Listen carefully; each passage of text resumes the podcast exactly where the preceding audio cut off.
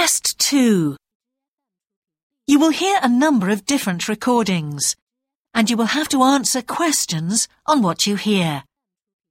There will be time for you to read the instructions and questions, and you will have a chance to check your work. All the recordings will be played once only. The test is in four sections.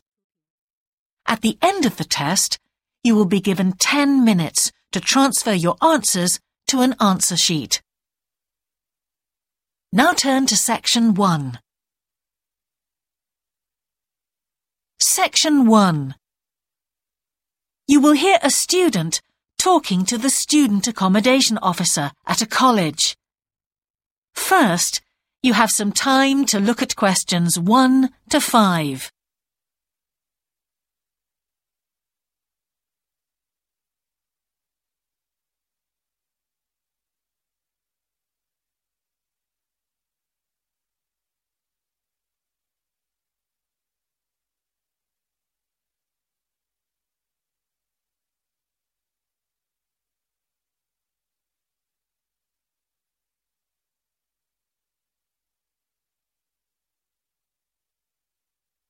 You will see that there is an example that has been done for you. On this occasion only, the conversation relating to this will be played first. Good morning. Can I help you? Yes, I've just been accepted on a course at the university and I'd like to try and arrange accommodation in the hall of residence. Yes, certainly. Uh, please sit down. What I'll do is fill in a form with you to find out a little more about your preferences and so forth. Thank you. The student wishes to arrange accommodation in a hall of residence, so hall has been written in the space. Now we shall begin. You should answer the questions as you listen, because you will not hear the recording a second time. Listen carefully and answer questions 1 to 5. Good morning. Can I help you? Yes, I've just been accepted on a course at the university and I'd like to try and arrange accommodation in the hall of residence. Yes, certainly. Uh, please sit down. What I'll do is fill in a form with you to find out a little more about your preferences and so forth. Thank you. So, first of all, um, can I take your name? It's Anu Bhatt. Could you spell your name, please? Yes. A N U B H A double T. Thanks. And could I ask your date of birth? The 31st of March, 1972. Thank you. And where are you from? India. Oh, right. And um, what will you be studying? I'm doing a course in nursing. Right, thank you. And how long would you want to stay in Hall, do you think? Well, it'll take three years, but I'd only like to stay in Hall for two. I'd like to think about living outside for the third year. Fine.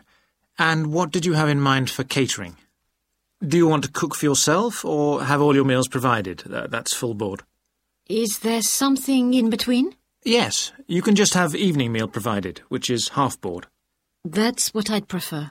Yes, a lot of students uh, opt for that. Now, with that in mind, do you have any special diet, anything we should know about? Yes, I don't take red meat. No red meat. Before you hear the rest of the conversation, you have some time to look at questions 6 to 10.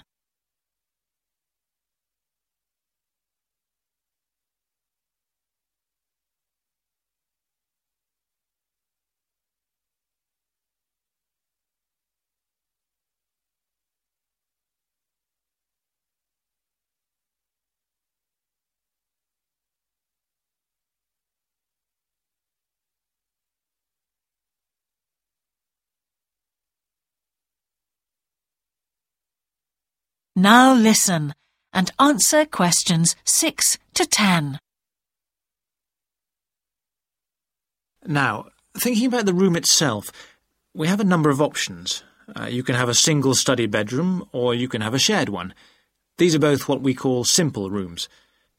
The other alternative is to opt for a single bedsit, which actually has more space and better facilities. Uh, there's about £20 a week difference between them. Well, actually, my grant is quite generous, and I think the bedsit sounds the best option. Lovely. I'll put you down for that, and we'll see what availability is like. Now, can I ask some other personal details which we like to have on record? Yes, of course. I wonder if you could let us know what your interests are. This might help us get a closer match for placing you in a particular hall. Um, well, I love the theatre. Right. And I enjoy sports, particularly badminton. Ah, that's worth knowing. Now, what we finish with on the form is really a list from you of what your priorities are in choosing a hall, and we'll do our best to take these into account. Well, the first thing is I'd prefer a hall where there are other mature students, if possible. Yes, we do have halls which tend to cater for slightly older students. Mm. Uh, and I'd prefer to be out of town.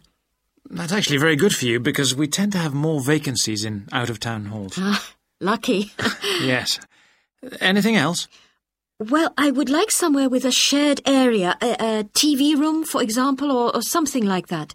It's a good way to socialise. It certainly is. That's it. Now, we just need a contact telephone number for you.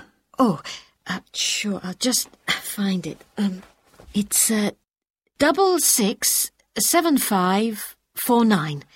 Great. So we'll be in contact with you as soon as possible.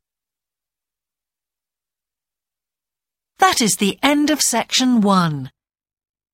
You now have half a minute to check your answers.